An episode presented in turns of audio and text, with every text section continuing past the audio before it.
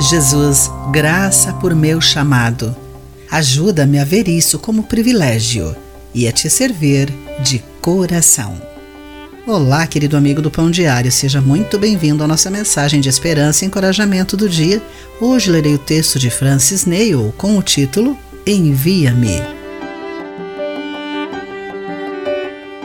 Quando o missionário sueco Eric Lund recebeu o chamado de Deus para ir à Espanha fazer trabalho missionário no final da década de 1890, ele obedeceu imediatamente.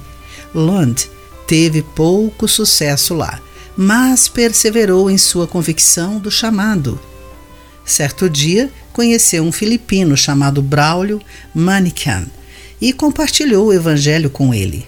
Juntos, traduziram a Bíblia para o idioma filipino local e mais tarde iniciaram a primeira missão batista nas Filipinas.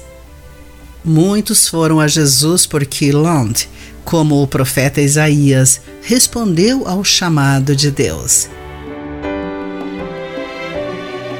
No texto de hoje, Deus pediu por uma pessoa disposta para ir a Israel declarar seu julgamento para o presente e esperança para o futuro.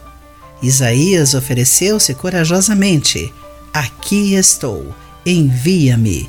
E ele não se sentia qualificado, pois havia confessado antes: Sou um homem de lábios impuros. Mas respondeu prontamente porque havia testemunhado a santidade de Deus, reconhecido sua própria pecaminosidade e recebido sua purificação. Deus o está chamando para fazer algo por ele? Você está hesitando? Nesse caso, lembre-se de tudo o que Deus fez através da morte e ressurreição de Jesus. Ele nos concedeu o Espírito Santo para nos auxiliar e guiar, de acordo com João capítulo 14, versículo 26, e nos preparará para aceitar seu chamado.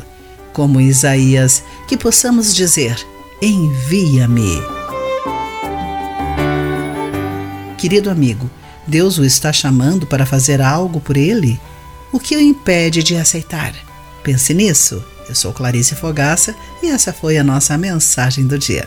A palavra de encorajamento que você ouviu foi extraída do devocional Pão Diário. Para conhecer mais recursos e falar conosco, visite o site www.pãodiario.org.